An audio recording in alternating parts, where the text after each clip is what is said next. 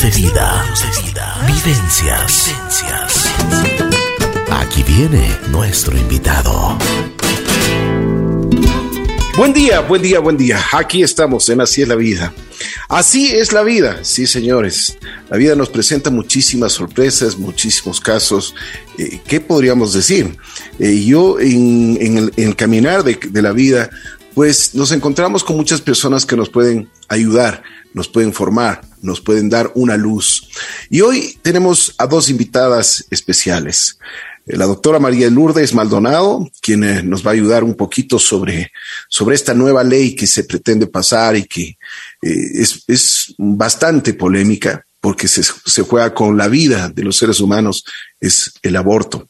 Y también estaremos hablando con Tania Segay, quien está junto a nosotros. Y por supuesto, estaremos conversando sobre algunas, algunos, algunos tópicos que tiene esta, este tema que realmente apasiona a muchísimos.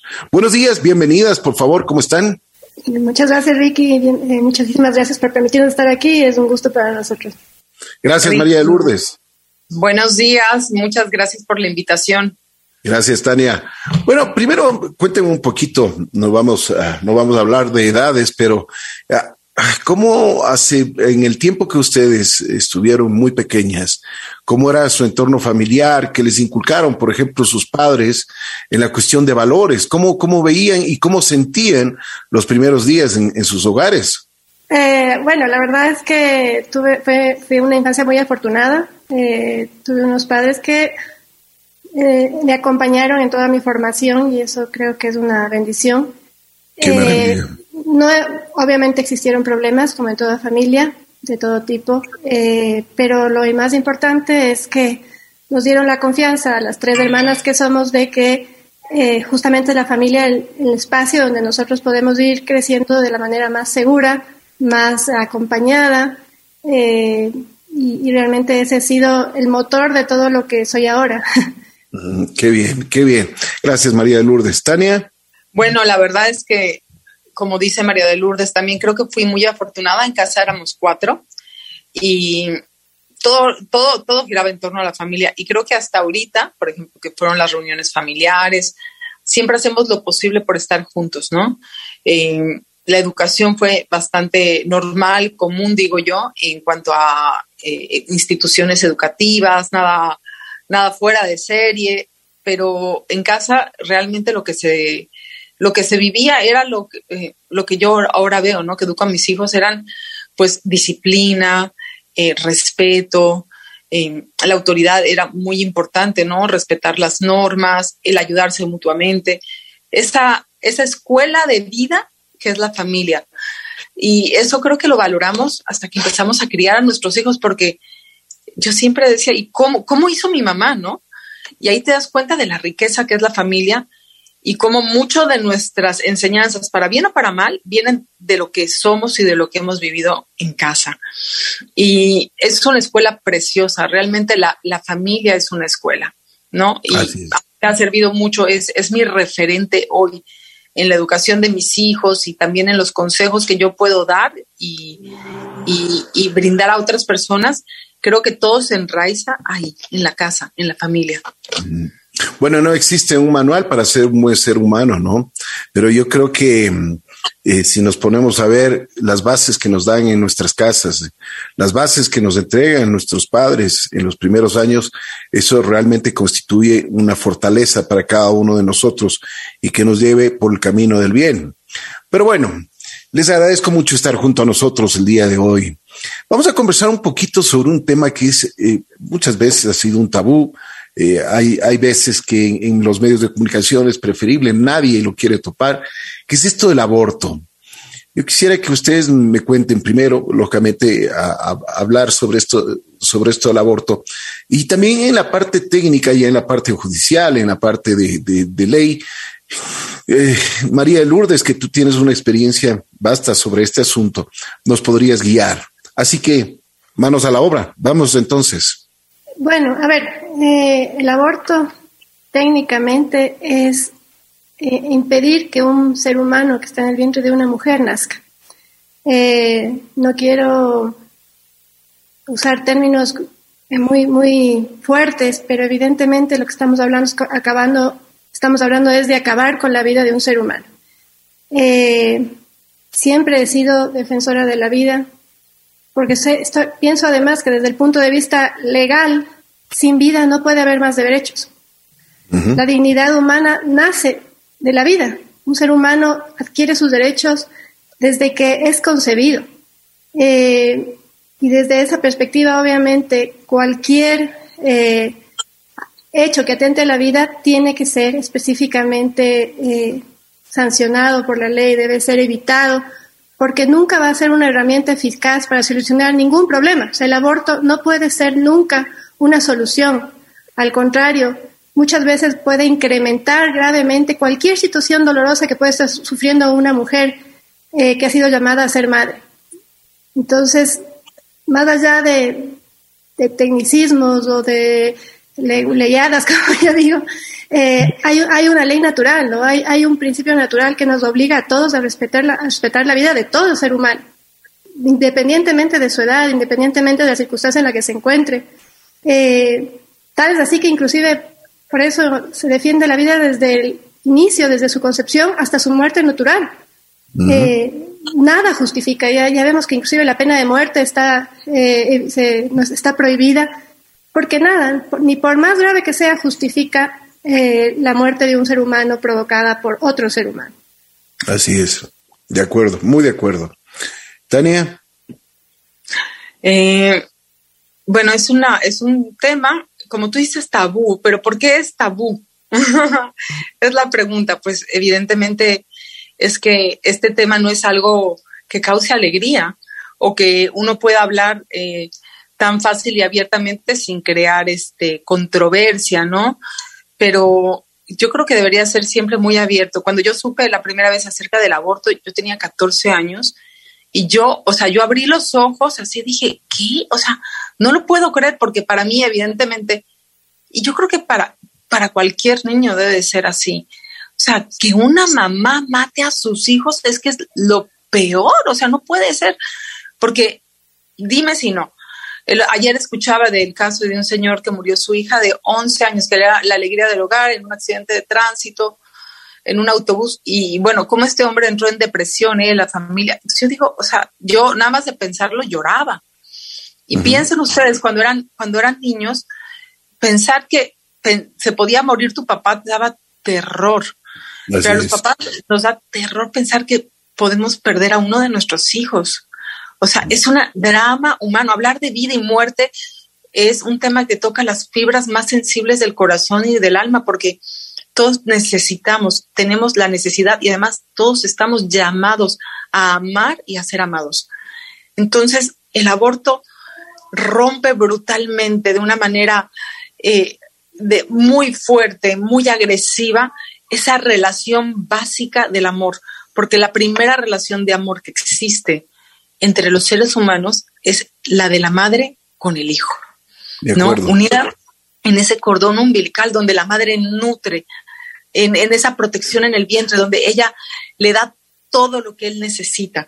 Él está seguro dentro de la madre. Entonces, hablar del aborto es decir que rompemos y rompimos de manera violenta en lo más sagrado, ¿no? Donde, donde se, se forja, donde se crece, donde se protege algo maravilloso que nadie puede hacer, porque es que dime, la vida, ¿cómo podemos crear vida?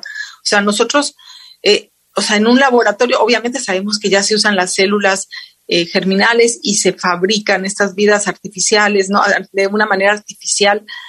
Pero realmente, o sea, es increíble porque cada célula está programada y cada, cada célula sabe cómo comportarse, cómo hacer, cómo desarrollarse en algo que es, o sea, es increíble. Tenemos que maravillarnos cada día de lo que es el milagro de la vida. Y evidentemente ver a la mujer embarazada como ese e, es, es, algo sagrado, es algo precioso, es algo único.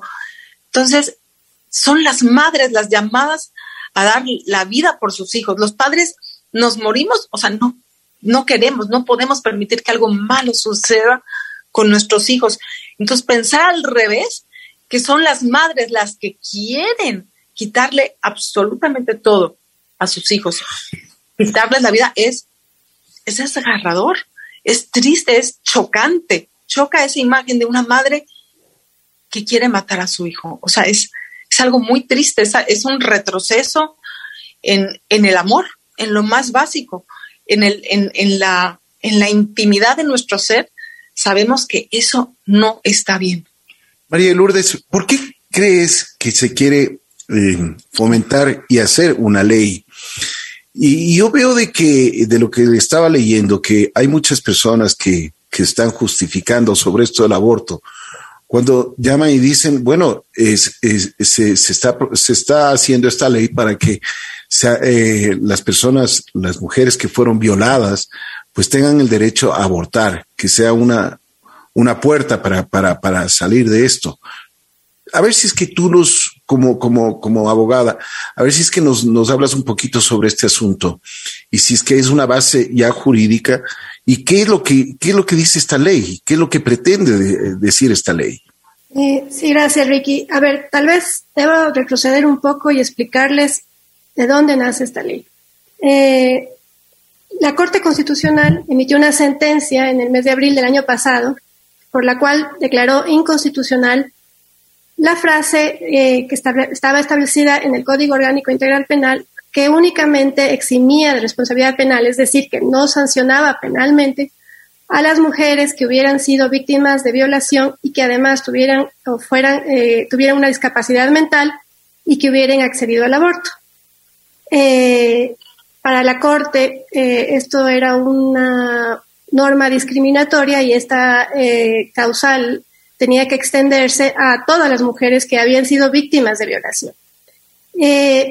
Personalmente creo que, la apreciación de la Corte estaba equivocada porque el espíritu de la ley, o cuando se discutió esto en la Asamblea hace algunos años, fue proteger eh, justamente a una mujer con discapacidad mental. O sea, no era el hecho de la violación lo que generaba eh, la posibilidad de abortar, sino que se trataba de una mujer con discapacidad mental que no estaba en posibilidades de tomar una decisión o de, conducir un aborto. Sin embargo, nunca el espíritu de, la ley fue conducir a la mujer al aborto. Eh, el aborto es en el Ecuador un delito. El derecho a la vida desde la concepción está consagrado en la Constitución y está consagrado en todos los tratados internacionales. Eh, existe una corriente o ideológica que trata de promover eh, al aborto como un derecho, pero esto no ha sido aceptado en ningún lugar del mundo, en ninguna sentencia o tratado internacional. Lo único que existen son una serie de sentencias, pronunciamientos, observaciones de personas individuales o de colectivos individuales, pero que de ninguna manera son fuente eh, jurídica para crear derechos. Eh, entonces, en esa línea, la, Asamblea Nacional, primero el defensor del pueblo tenía que preparar un proyecto para que luego sea discutido por la Asamblea, y en ese momento estamos ahora, tenía que desarrollar un proyecto de ley no para crear un derecho al aborto, porque el derecho al aborto no existe, sino para regular la forma en que una persona, una mujer que ha sido violada eh, y que accede al aborto no sea sancionada penalmente. Pero la misma Corte estableció lineamientos porque tenía que haber una armonización entre el derecho a la vida y el derecho a la integridad de la mujer. Entonces la Corte dijo, por ejemplo, que tenía que establecerse un la temporalidad, un límite de tiempo para la práctica del aborto, que además debería ser determinado en base a elementos técnicos, científicos, legales, eh, y no por meras ideologías o por creencias o, cosas por el estilo, como ha pasado ahora. Entonces, lo que hubo en realidad es un abuso por parte de quienes eh, tuvieron en su mano primero preparar el proyecto de ley, que como digo fue la Defensoría del Pueblo, y luego la Comisión de Justicia, con pocas excepciones que siempre se opusieron al texto de la ley que fue remitida por la Defensoría del Pueblo, pero desviaron completamente eh, el, espíritu y el alcance de la sentencia. Entonces aquí realmente no hay una fundamentación de que si el aborto es un derecho o no es un derecho, eh, no es que exista un, aspecto o un bien jurídico que se quiera proteger por el aborto, porque realmente un, derecho siempre protege un bien jurídico, como dice la propia Corte. Eh, realmente lo que único que se trataba de, de, conseguir eh, tal vez equivocadamente en mi criterio personal, pero lo único que se pretende conseguir es eh, que el derecho a la integridad de la mujer que se ve vulnerado en caso de la violación no se vea más afectado con un embarazo. Eh, pero como les podemos seguir hablando, eh, ya vamos a ver que este proyecto de ley no, no contiene ni una sola disposición que permita prevenir y erradicar la violencia de la mujer, que es realmente el objetivo que todos creo que compartimos independientemente de nuestra visión respecto del aborto. Así es. Una cosa, ¿por qué crees que se distorsionó esto? Se distorsionó desde el principio, porque eh, ya, han cambiado, pero incluso el título de la, de la ley era Ley Orgánica, eh, se me fue el nombre, pero para el Ley Orgánica para el derecho a interrupción del embarazo, de la interrupción del embarazo. Exacto. Se sustituyó eso, pero igual, si ustedes revisan, se, este cambio no se dio en todo el articulado. O sea, desde el artículo 1 de la, de la ley, del proyecto de ley, eh, ustedes pueden ver, déjenme ver si tengo a la mano, que habla de, por ejemplo, dice, esta ley... El derecho al aborto. dice, esta ley tiene por objeto garantizar, proteger, regular el derecho de las mujeres, niñas, adolescentes y personas gestantes a la interrupción legal y voluntaria de su embarazo en casos de violación Luego hay otros artículos como el 4 que habla de los titulares de este derecho, el 7 que define a la interrupción voluntaria del, embarazo por violación y dice es un derecho humano fundamental, eso es gravísimo. Los derechos humanos no pueden ser creados ni siquiera por, por una ley, ni siquiera tienen que estar recogidos en la Constitución, tienen que estar recogidos en tratados internacionales, tienen que ser aceptados por todo el pueblo ecuatoriano. Nadie, ni aún la Corte Constitucional puede decir esto es derecho y eso no es derecho. Una, una cosa, ¿quién está atrás de, todo esto desde el principio? Porque sería importante eh, ir viendo eh, todas las cosas, ¿no? O sea, ¿a quién le puede beneficiar que entre eh, en esta ley, por ejemplo? Es muy difícil ponerle nombres a, los culpables que todos conocemos, pero evidentemente aquí hay muy, muy, muchos grandes intereses, ¿no? De todo tipo. Pueden haber muchos intereses legítimos, en cierto sentido, mujeres que realmente eh, han sufrido y, que lamentablemente no han recibido el apoyo oportuno quizás, y eso ha hecho que ellas sean partidarias de esta ideología del aborto, pero, pero bueno, hay que respetar, eh, no sabemos qué, qué, les ha llevado a pensar así. Pero yo también creo, y, eso sí lo, lo, denuncio y, y lo, realmente lo rechazo, muchas, las muchas personas y corporaciones, inclusive, porque se trata de mucha, mucho dinero que hay atrás, que abusándose de esta vulnerabilidad de estas mujeres, eh, pretenden de hacer del aborto un negocio. Y, lo promueven y lo financian y es terrible. Eh, pero lamentablemente eh, no puedo decir, acusar a alguien a, nombre propio, ¿no? Pero sí puedo decir que hay mucha gente que es, eh, es una ideología que ha venido instalándose no solo aquí, sino en el nivel al mundo hace muchos años y que además tiene una agenda que se ha ido imponiendo y no de la mejor manera, sino como ahora, con trampa, porque para mí lo que ha hecho la Defensoría del Pueblo y, lo sigue haciendo los que defienden esto en la Asamblea eh, son han hecho muchísima trampa, engañan a la gente, se aprovechan de ellos. Eh, tal vez hay gente que inclusive no podría no estar de acuerdo con el aborto, pero claro, como le venden la idea de que esto está es para proteger a la mujer, le desinforman, le dan estadísticas falsas, o sea, realmente es una campaña muy, muy agresiva y no necesariamente usando los, los, las la mayor transparencia como debería ser si es que efectivamente lo que queremos lograr es proteger a las mujeres, ¿no? Y evitar nuevas agresiones sexuales, por ejemplo, que es un tema muy importante. Pero no, nombres se podrían dar porque es que, ¿sabes que Es tan grosero que ya ni se esconden, ¿no? Está la IPPF y cualquiera que busque será, eh, se darán cuenta que trabajan a nivel desde las Naciones Unidas a todos los organismos, están en todos los países eh, aquí trabajan con un consorcio norte, eh, latinoamericano que se llama CLACAI y googlealo. O sea, es una organización internacional que brinda fondos a todas las organizaciones y a la, plataforma abortista del país, que está en las organizaciones feministas. Les dan insumos, las capacitan, las llevan de viaje. les dan este, les hacen campañas de marketing político, comunicacional, les preparan voceros, o sea, es una campaña bien orquestada que viene eh, pagada por IPPF para implantar el aborto en el país, porque bueno, eh, tienen intereses en que ya en, que haya menos ecuatorianos. no, no les interesa a las mujeres, sino que simplemente se bajen las tasas de, de natalidad. El aborto también es, o sea, es triste decirlo, pero es que hay venta de tejidos fetales para investigación. Ahorita están haciendo, o sea, están experimentando con seres humanos. ¿sí? Están, eh, utilizan los tejidos fetales para hacer vacunas, para hacer maquillaje, para hacer muchas cosas. Hay un, hay un escándalo en Estados Unidos, algunas demandas, porque esto es prohibido, y la IPPF lo que hace es, evidentemente, mientras más grande el bebé, mejor, eh, para sacar los órganos intactos y poderlos vender. Y esto es un negocio millonario.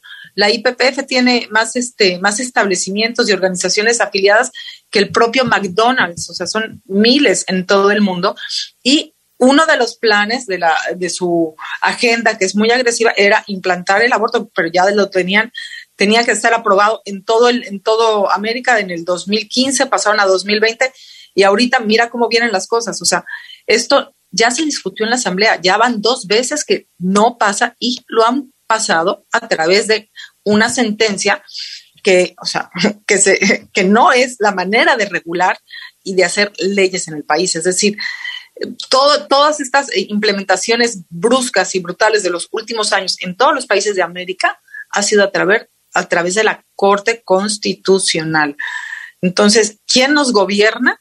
Realmente no sabemos ahorita quién es, porque no, o sea, no es el presidente, no es la Asamblea, hay gente en, cada corte, en cada país. Esto no pasa solamente en Ecuador, está pasando ahorita mismo en Colombia, donde están definiendo, porque empezaron por la, por, por la excepción, por violación, y ahorita, hoy, hoy están hablando de, de despenalizar totalmente, o sea, de aborto libre en Colombia hoy. Entonces, esto es, empezó apenas. Empiezas por la excepción y luego lo haces totalmente libre.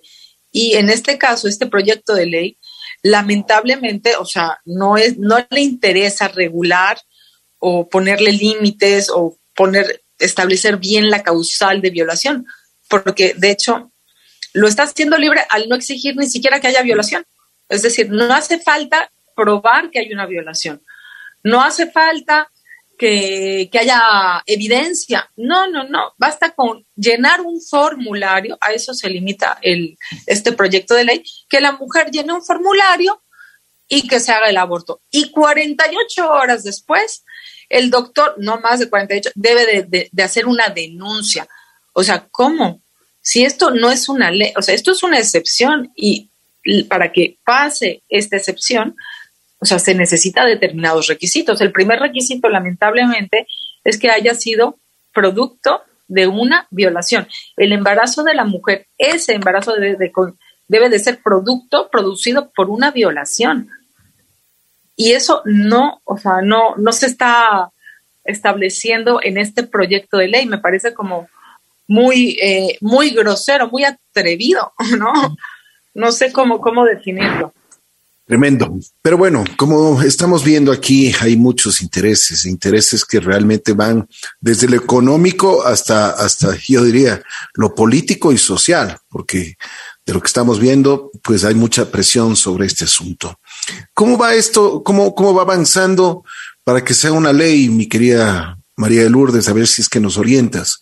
A ver, eh, no quería que se me escape simplemente la línea anterior, es también decirles que este proyecto de ley contiene muchas disposiciones que obligan al Estado a promocionar el aborto. Entonces, todo está también unido con este propósito de liberar, como decía Tania, el aborto en toda línea, inclusive de meterlo en la ideología de nuestros niños, eh, de, nuestra gente, ¿no? que eso, es muy grave.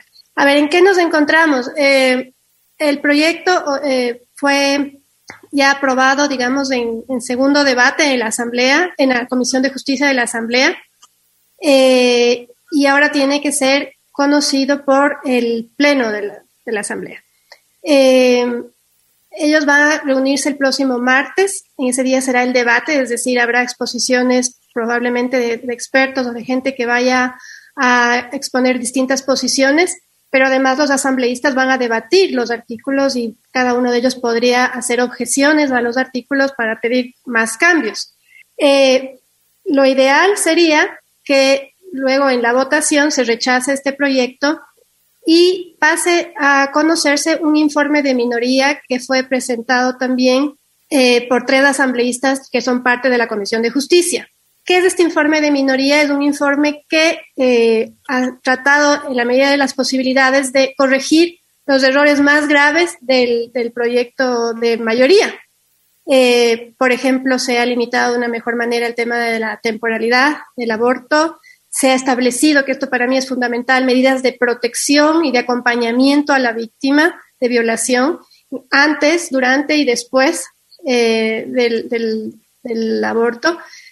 ¿Por qué? Porque creemos que, como decía hace un minuto, que la mujer que se encuentra tan vulnerable, lo primero que tiene que ser al momento de ser recibida por un centro de salud es darle muchísimas opciones para que pueda tomar, tomar su decisión de una manera muy más, acertada, ¿no? más informada, más, más libre. Si solamente le das una opción, yo no creo que puedas hablar de libertad. Pero en fin, este, este para no desviarme, este informe de minoría eh, tiene que ser eh, elevado a moción, digamos, para que los asambleístas, una vez que hayan rechazado o negado o no aprobado el, el informe de mayoría, puedan pasarlo a conocer. Eh, creemos que eso es una alternativa una, que, nos puede ayudar de la mejor manera para tratar de corregir los errores de este proyecto y luego si es que eh, la Asamblea eh, aprueba este informe de minoría, eh, pasará ya para el veto del presidente de la República. Eh, ese es el un escenario. Otro escenario es que simplemente lo nieguen al, al informe de mayoría eh, y no se conozca el informe de minoría, lo cual sería muy grave, porque en ese caso se, estaría, se, se dejaría a la sentencia tal como está ahora, que hoy por hoy, como es de aplicación inmediata, permite el aborto sin límite de tiempo, sin, o sea, nadie te exige, como no está regulado, cuando tú vas a una persona llega a un centro de salud y alega que ha sido violada, accede inmediatamente al aborto sin ningún tipo de, limitaciones, porque justamente estaban a la espera de la emisión de la, de, la, ley. Entonces, sin ley se aplica la sentencia que, como digo, falta que sea regulada, entonces no tiene limitaciones. Hoy por hoy, de la información que tenemos, y es información que, que, hemos visto de las de, que ha sido proporcionada por los grupos feministas que promueven el aborto, al parecer se han practicado más de mil abortos desde el año pasado, que es gravísimo abortos que no sabemos si cumplen con las condiciones que estableció la propia Corte Constitucional. Así es, eh, muchas, muchas mujeres incluso eh, mm, cuando lo han hecho clandestinamente han, fallecido, ¿no? Sí. no, pero a ver, eh, esa, esa, esa información de dónde sale, es lo que yo quiero saber. Esas son informaciones que primero existen en el, en el país, el INEC y el Ministerio de Salud Pública. Y si esa mujer ha muerto, debe de haber sido enterrada, ha, habido un registro, un acta de, defunción. Tenemos los registros del Ministerio de Salud Pública y del INEC y incluso de la Fiscalía. Y hay, o sea, el, año pasado, en el 2020, perdón, porque la del año pasado no la tengo, por aborto no por aborto consentido murieron cuatro mujeres. No, fueron miles, fueron cuatro mujeres. Y eso es importante saber porque los grupos feministas dicen una, una cantidad de cifras, las inflan, pero ninguna, ninguna tiene asidero real. O sea, ¿de dónde sacan esas cifras? Es que son clandestinos y entonces nadie sabe. No, no es verdad. O sea, pueden ser clandestinos, pero no son tan clandestinos porque te voy a decir que muchos doctores se prestan para hacer abortos y, y, lo hacen en hospitales privados y también en públicos, pero hay muchas chicas que llegan con aborto en curso porque ahora están tomando misoprostol y normalmente pues por eso uno se, se entera, ¿no? De este tipo de abortos, pero no hay, no hay un registro, o sea, porque ¿dónde están las miles de, dónde los enterraron? ¿Dónde están? Eh, se, levantó este, alguna denuncia penal? Sí hay denuncias, por ejemplo, por aborto no consentido y también hay unas cuantas por aborto consentido, pero no son miles, o sea, de verdad que no llegan a 100. El año, en el 2020 creo que fueron 76 y 67 en denuncias penales, ¿no? Pero por muerte procesado, una persona. Oye, pero lo que tú dices es bastante grave, ¿no? Es, es eh, primero se esconden las cosas como son, eh, hay dos verdades, eh, todo está distorsionado, o sea, realmente estamos jugando con la vida, la vida de los seres humanos y eso no está bien. No sé si ver. Claro, así estoy chequeando. 61, aborto no consentido y 72, aborto consentido. En, en denuncias, estas son las denuncias penales, ¿no? Pero en, cuanto a muerte femenina, o sea, te puedo decir que el aborto es la causal número 70 de muerte femenina en el Ecuador. O sea, antes de eso hay muchas enfermedades, hay cáncer, hay enfermedades del corazón, del hígado, de los riñones, pero por, eh, por aborto hay, hay cuatro. Es la causa número 70. Es decir, o sea, no está, no estamos, no estamos, no estamos engañando. Estos son datos, o sea, son los datos estadísticos de todo el país.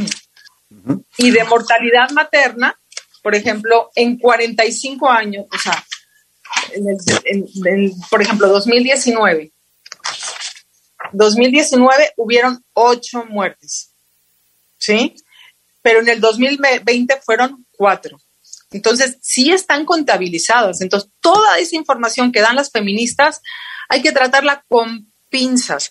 Por ejemplo, dicen niñas, niñas de 9 y 10 años, son siete niñas diarias. No es cierto, o sea, los datos están en el INEC, es muy fácil eh, verificarlos. No es, fueron 137 el año pasado, ¿no? Son 3.000 niñas que de 14, no, no, no fueron 3.000, fueron 2.200, o sea, no te podría decir ahorita porque no me la sé de memoria, pero todos los datos, incluso a mí lo que me da mucha pena es la manipulación de información en documentos oficiales. Es decir, son estas organizaciones feministas las que les pasan datos y los, o sea, hay organismos, si tú ves en el, ¿cómo se llama? En el, eh, eh, antes de que viene la ley, ¿cómo se llama? Los antecedentes históricos. Antes de hacer la ley hay, una, hay, un, hay un prefacio. Dan información muy tendenciosa y hasta falsa. O sea, que un organismo como una comisión en la Asamblea haga esto, la, la, misma Defensoría del Pueblo pone datos que son imprecisos, inexactos, todo para justificar la necesidad del aborto. Pero es que yo, yo me pregunto, ¿es que el aborto está resolviendo de verdad eh, la causa, el origen de la violación? O sea, hay violación, solución, aborto. Hay violencia femenina, solución, aborto. Este, las mujeres necesitan eso, solución, a todo le ponen la solución aborto. Y este es el como el quinto intento de meter el aborto en el país. Ahora sí es por la fuerza, porque no nos queda de otra por la sentencia de la Corte. Pero ya en los últimos tres años han intentado hasta en la ley de educación. O sea, en cada ley que se hace, meten aborto a como dé lugar, sin respetar a los padres de familia, porque están proponiendo que las chicas vayan a abortar sin que los papás consientan. Es decir, si yo tengo mi hija de 13 años y ella está embarazada y quiere abortar, la ley le faculta hacerse un aborto sin que yo firme una, cauta, una carta o algo que estoy enterada, el consentimiento informado. Nada, esto es un atropello a, la, a, la, a los derechos humanos fundamentales, como es el de la patria potestad. Porque, o sea, no quiere decir que todos los padres abusen de sus hijas, o sea, eso no es verdad. Y la mayoría de estos embarazos que son adolescentes, y esto es importante saber porque hasta la UNICEF ha hecho eh, eventos abiertos para ver cómo se trata el problema, se deben a uniones tempranas, muchas uniones tempranas en el país, pues por la pobreza, la idiosincrasia, es, es un problema sociológico. No son niñas que son violadas, mentira, son niñas que se hacen de pareja muy temprano, siendo adolescentes en, una temprana adolescencia y se van con el, con el marido, porque aquí no se pueden casar porque son muy chiquitas y ya lo prohíbe la ley. Pero esto es un problema que se ha analizado en varios foros y cuando invitan a, las feministas, ellas solamente hablan del aborto. Otra vez, llaman a la Virginia de Fundación Desafío y solamente habla del aborto, aborto. Por último, ya, o sea, no aportan nada. Es que a mí me encantaría realmente, porque yo siempre he trabajado con mujeres, es que, o sea, de verdad validar algo, o sea, del trabajo de ellas y, saber que podemos ayudar a la mujer, ayudar a las niñas a que, a que salga lo mejor de ellas, ¿no? A darles buenos, buenos ejemplos, a impulsarlas a ser mejores, a que se eduquen. Pero lo único que quieren dar es educación sexual, que es una educación veterinaria, y aborto. Derechos sexuales y aborto. Es lo único que saben hablar. Es que ya estamos cansados y en realidad es algo, es algo muy dañino para la sociedad, porque imagínate que yo hago una campaña para promover este, que los maridos golpeen a sus mujeres o para promover las violaciones grupales o es mi derecho de libertad de expresión. Oye, pero es que el fin de esto es dañino para la sociedad. Estas mujeres llevan años haciendo promoción al aborto y es algo dañino. Hacen promoción a estilos no sanos de sexualidad que están lastimando a nuestros niños y estos mensajes llegan porque toda la cultura colabora y ayuda a esta degradación cultural, social y familiar. O sea, no podemos aislarnos en nuestras casas y no dejar que nuestros hijos no escuchen nada. Pero en la escuela se están escuchando estas cosas, se escuchan barbaridades y lamentablemente es que los papás no estamos tan bien formados como para educar a los niños. No encontramos espacios también de socialización, un apoyo escolar que dé información adecuada a nuestros hijos de, la sexualidad, de, los problemas de relaciones tempranas, porque lo que hay que hacer es que evitar que los chicos eh, empiecen a tener relaciones sexuales tan tempranas. Hay que promover eh, una, una, sexualidad sana, pero también están promoviendo la pornografía, los bailes, el perreo. O sea, hay, estamos con, con, una, es una epidemia. Yo digo que esta es la verdadera epidemia. Y Evidentemente, cuando tú haces una promoción libre, sin censura, sin sanción penal de un delito, porque el aborto es un delito, o sea, lo que tú estás ayudando es a que se descomponga la sociedad, porque si es un delito es por algo, ¿no? Y nadie les ha puesto un freno.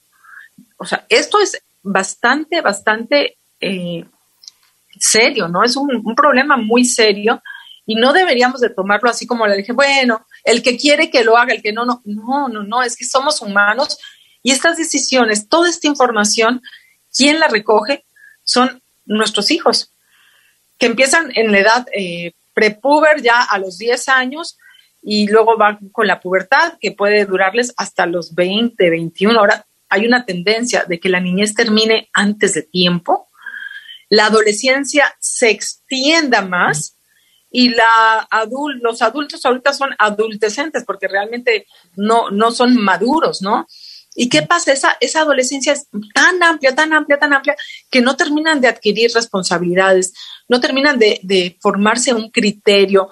De hecho, la, la madurez en el cerebro está retardándose mucho, porque no hay un esfuerzo en el tema de voluntad, en saber aprender a tomar opciones y decisiones que nos van a llevar a, pues digamos que a, formar un plan de vida que nos lleve a ser felices, porque al final, ¿qué queremos para nuestros hijos?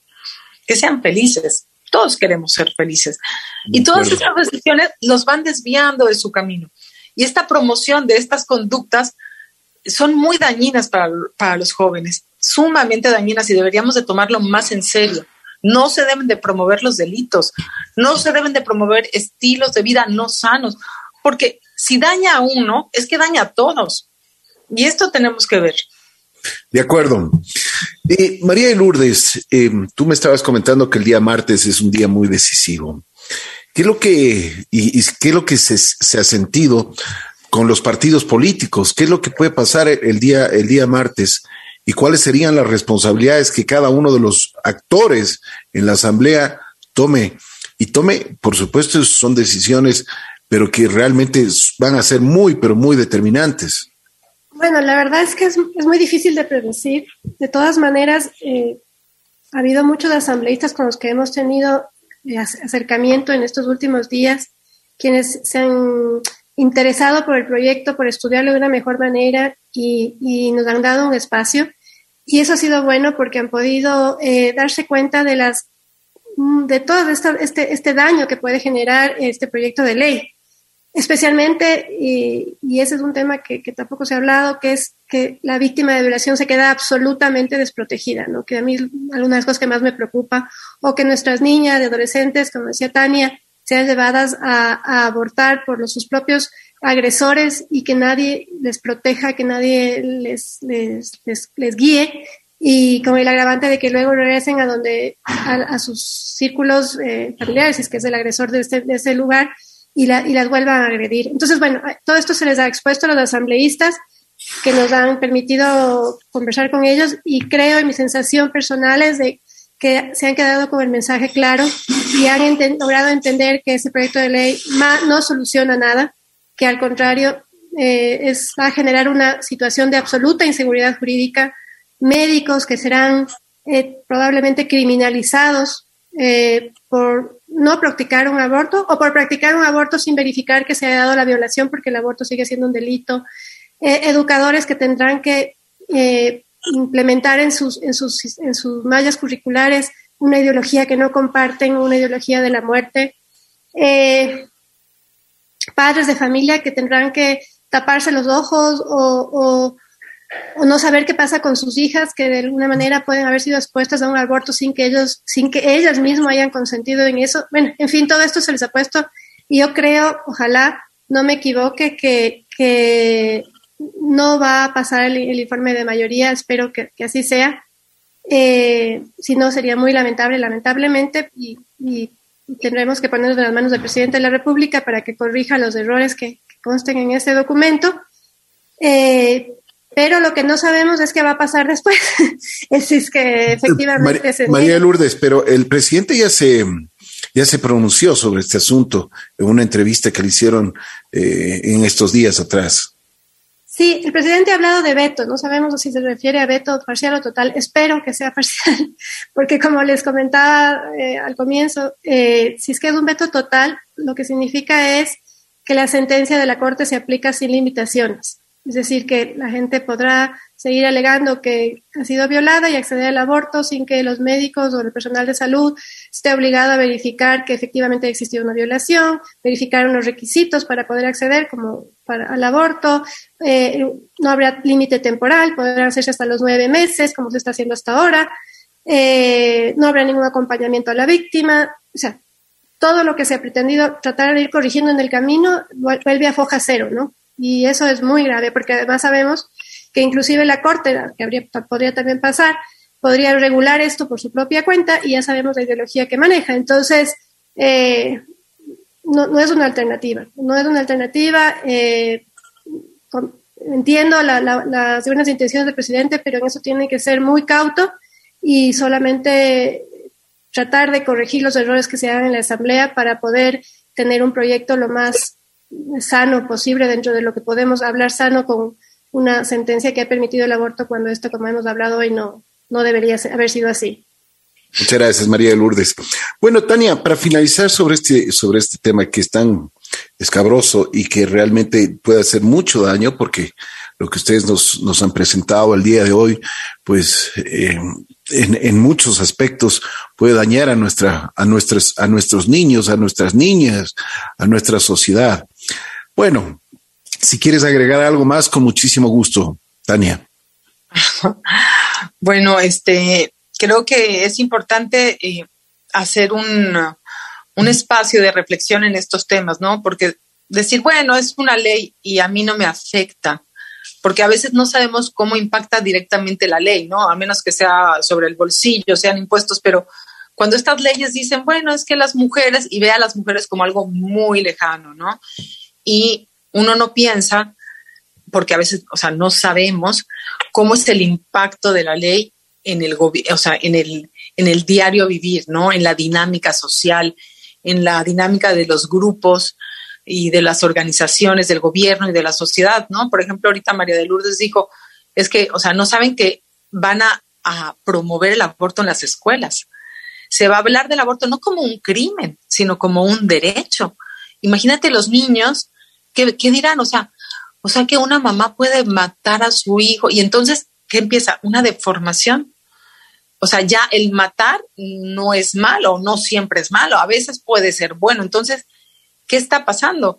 Que eh, guiando a nuestros hijos a una mala concepción del bien y del mal, pues nuestra sociedad no podrá avanzar mucho. Es decir, no podemos eh, formar ciudadanos de bien si no tenemos leyes buenas. La ley tiene un impacto eh, pedagógico en la mente y en las conductas de la sociedad.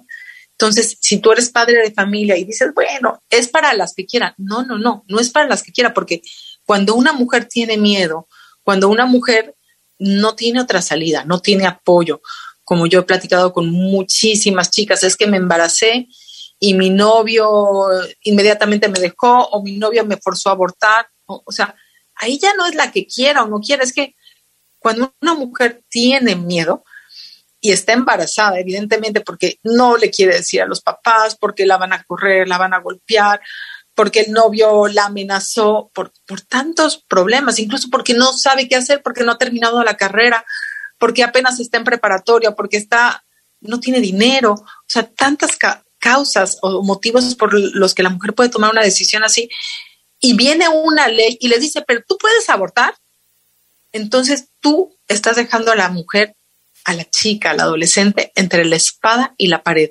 Oye, pero si tú te metes en este problema, ahí tienes la solución, el aborto. El aborto es la única solución porque ya te digo, en esta ley no han propuesto ni siquiera adopción, no han propuesto igual eh, una, una consejería donde se le den opciones a la mujer, entender qué es lo que le pasa, tranquilizarla porque está alterada. O sea, la ley no ofrece nada, te da el aborto, la muerte. Entonces, ¿qué pasa después con esta chica? O sea, esta chica, cuando te digo esta chica, esta joven, es que puede ser tu hija, puede ser tu hermana, puede ser tu prima, puede ser tu mejor amiga, ¿sí? Y se la deja sola la mujer. Y eso nos puede pasar muy cercanamente. Entonces, estas leyes que promueven esto, porque desde el servicio de salud te van a decir, el aborto es un derecho, tú puedes hacer esto. Y si, no me crees, mira, eh, hay una causal que es eh, por, por peligro de la vida de la madre, ¿no? Que obviamente es una causal médica y que debería delimitarse a tres casos las feministas hoy están diciendo, si tú crees que tu estado mental se va a afectar por tener un hijo, tienes derecho a abortar. Y la meten dentro de la causal de la vida y la salud de la madre. O sea, no es así. Y esta, esta, esta manipulación, porque cuando se habla del aborto es una manipulación y es un error también que muchos creen, uno cree que puede estar ayudando a su mejor amiga llevándola a abortar. Pero después del aborto, ¿qué pasa? ¿Qué pasa con esta chica? ¿Qué va a pasar? los índices de suicidio se triplican en la mujer y si son adolescentes todavía más. Estos son estudios, o sea, que se han hecho en distintos países, no son inventados. El más largo de la que se ha hecho es el de Finlandia, donde se le dio seguimiento a un gran número de mujeres, no me acuerdo cuántas miles de mujeres fueron por 20 años. Y fueron midiendo todo lo que pasaba desde que se exponen a conductas de riesgo, es decir, la velocidad, ingieren más alcohol, más tabaquismo, más drogadicción, anorexia, no terminan de, consolidar eh, su vida porque normalmente la mayoría se divorcia o no se casa o no pueden tener más hijos y un gran número de suicidios. O sea, Nadie lo ha dicho porque estas estadísticas las tienen bien calladitas.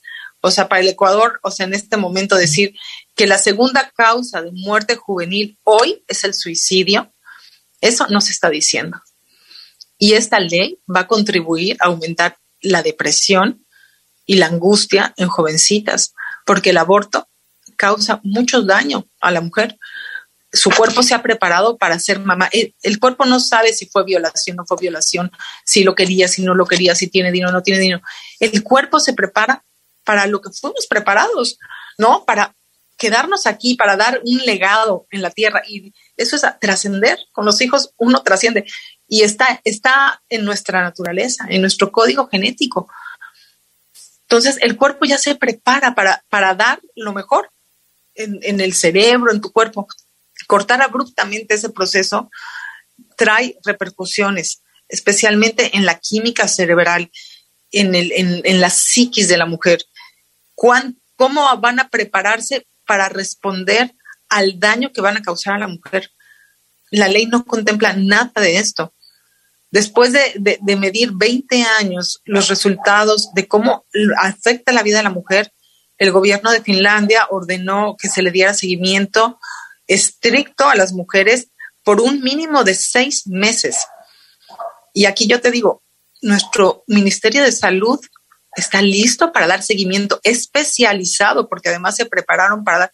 Y esto ayudó un poquito, disminuyeron un poquito las tasas, pero no del todo, ¿sí? Especialmente en adolescentes. Y esta ley está hecha enfocándose a las adolescentes, porque ahorita cualquier adolescente que esté embarazada le van a decir violación, porque ahora todo es aborto y violación.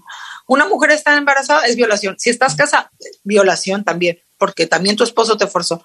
Todo. Entonces van a tratar de meter en esa causal a todas las mujeres para abrir el aborto lo más que se puede, porque lamentablemente para los grupos feministas esto es su dogma y su sacramento es el aborto. Es muy triste decirlo así, pero estas leyes van a afectarnos a todos, aunque tú creas que no, van a afectar, van a afectar la manera como vemos la sociedad.